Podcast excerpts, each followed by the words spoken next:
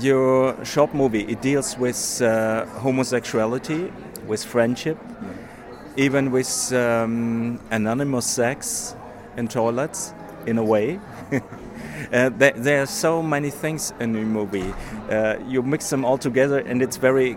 why didn't you? It's a short movie. Why didn't you do a feature film about that theme? It seems to be possible.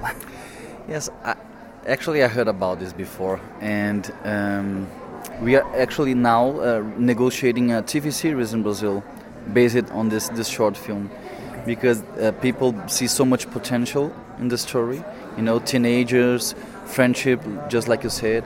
There are a lot of things that you can uh, develop from from this short movie, and well, but I decided to make a short movie because I wrote the script in, in 2010 um, for, for many reasons. Would, would, you like to know the reasons why I, I wrote the script? Yeah. Okay. Uh, I had two different sources of inspiration for the movie. Uh, first, first of all, and most important, I have a personal commotion about the topic HIV. Uh, I've got some close friends who lives with the HIV virus, and I know from their experience how it's tough and delicate and, and hard to tell the other one when you are infected. So you fall in love, you are expecting expecting reciprocity, and you want to be accepted, but then comes a moment when you have to share, you know, that you are infected, and it's delicate because you never know how the other person will react. And and then I thought, well, if if for a grown up, this is tough uh, how would it feel like for a young boy? And at the same time, um, we have a very concerning problem going on in Brazil in the last years. Uh, every year, the government publishes a national research about HIV and AIDS, so it's possible to know who is getting more infected. And young people, especially gay men, they are on the top of the list of the most infected people in Brazil. So I was very shocked and surprised when I knew that because they are the main target of the prevention campaigns. So they have access to information, they know what they have to do, but they are not using condom as they as they should. So I thought it deserves and demands a moment for, for reflection. How long did it take you to write the script? I'm sure you made it uh, first time you had a basic script and then you made it over and over and over. Yeah. Well, um, I think it took it took me like it was quick, maybe a month and a half, and and then I, I showed to, to some people that also uh, write scripts, so they gave me some suggestions, and and that's it. In, in, at the end of 2011, I won this award in São Paulo from the government. So they, they gave me this award gave me the, the financial support to shoot the film, and I shot the film in June 2012.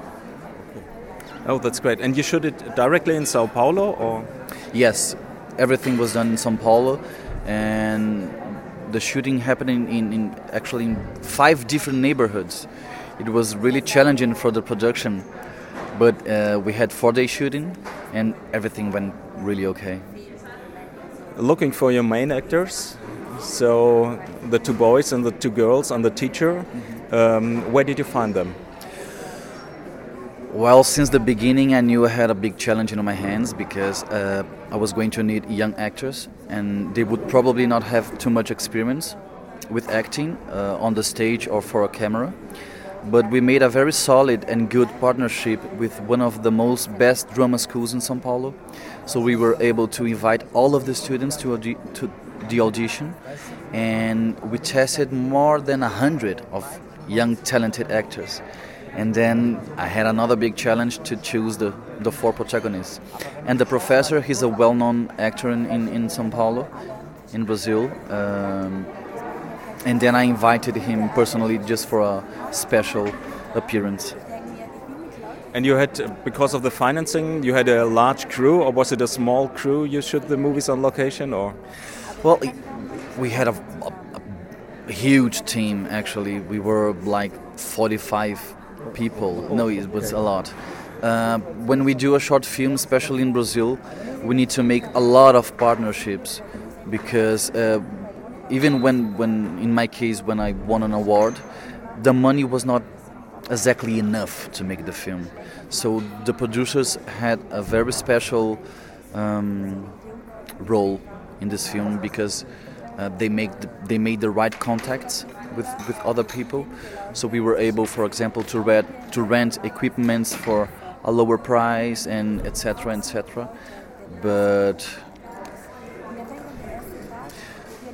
actually, we were very lucky because of the producers because we had like thirty-five thousand dollars, and I would need three times this money. But we made everything we, we, we, we were planning about for the movie with this money. That's great.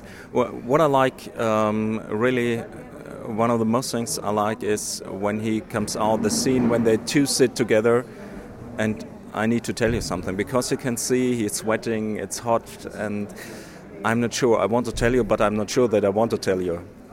It comes out to me, at least it looks like, but that was intended that it looks like this. This problem, his struggle to come, to come forward and to tell what's going on. It, it's a real struggle. You show the struggle really well in his face. So, uh, how did you instruct him to do that? Well, we had two months of rehearsal before the shoot. Um, because of the topic, it's a very delicate situation and everything, and the characters. We had a, a very special preparation cast.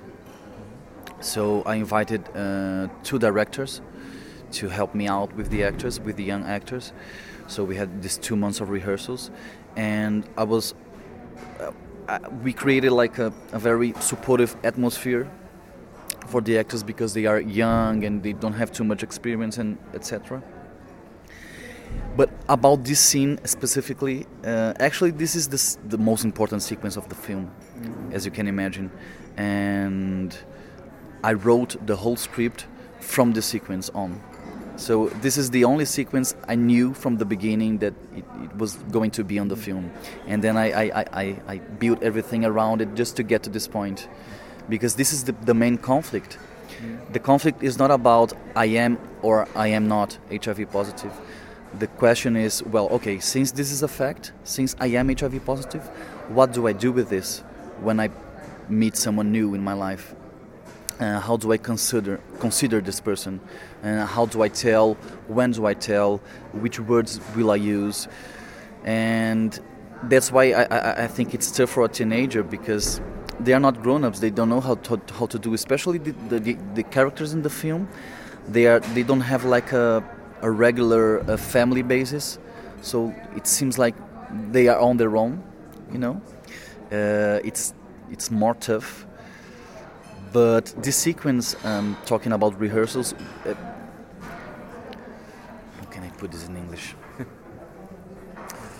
I left them free to do the sequence uh, during the shoot.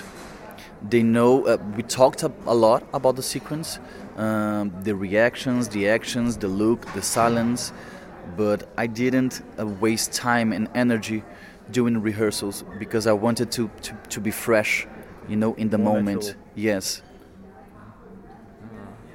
How, how often did you have to shoot it then? What? How many times? Uh, it was five, a six? yes, five, six, and not because of them, because of technical uh, not no problems, but you know specifications, the camera, the light, and everything. That's about cinema. And but we were in the end of the day. It was getting dark. The light was getting dim. So we were, oh my God, we have to do it. We have to do it. It was a challenge, but everything went okay. in the end. Is the movie already shown in Brazil? No, this is the world premiere. And so you know the reactions here in Berlin from the cinema. Um, was there a lot of feedback from the press and the media in Brazil as well? Because there are stations from Brazil at the Berlinale as well. Yes, we had some before coming to Berlin, and I heard that uh, uh, they are um, publishing some some articles right now. I don't know if about my film or about there are other Brazilians in the competition. Yeah, but yes, we, we have been given attention. So hopefully your film is coming out on DVD, TV, whatever, but you still don't know yet. Well, I still don't know. Actually, uh, uh, we have a strategy. First is, is festivals uh, around the world and in Brazil, of course, and and then in, in this process, maybe some invitation for television or for DVD for uh, making business. But with short films, I take it as like a, a personal card, like an entrance getaway. You know, in Brazil we say when when we make a short film, it's like the beginning of the career. So soon I'm going to to to to my to do my, my feature long film etc so this is the way i'm beginning. This is my first professional film. First time in, in, in a festival. Uh, first time in europe. Many first times. One thing i was uh, was unsure at the beginning uh, when they are in the bar or the restaurant and he goes to the toilet. I, I wasn't sure why he is shouting so much. I, I could realize later on, okay, it's because he's HIV positive and maybe he got it uh, from one of these toilet sex things. Yes, this, this sequence is actually a symbol. It represents the character's past. That guy, that man in the bathroom, is not exactly the person who infected him, but it represents the kind of situation he's been before, and maybe he's got infected that way. So uh, that's that happens in the same day that he knows Leandro, the new guy that enters the school, and so he, he, he has a new feeling inside of him, and that's the way he says no. I don't want this anymore. I, I, I want a, a serious relationship. I want to trust that it's possible to have something else. I don't know what it's going to be, but I'm saying no to this. But one day I said yes. Is there a web page we can find the movie? What page? A, a web page, uh, internet, um, for the movie. If it's available on Is the internet? On, no, no, the information about the movie. Oh yes, yes, on Facebook, but it's in it's in Portuguese, so it's a challenge for for you Germans. Okay, maybe I'm gonna find out.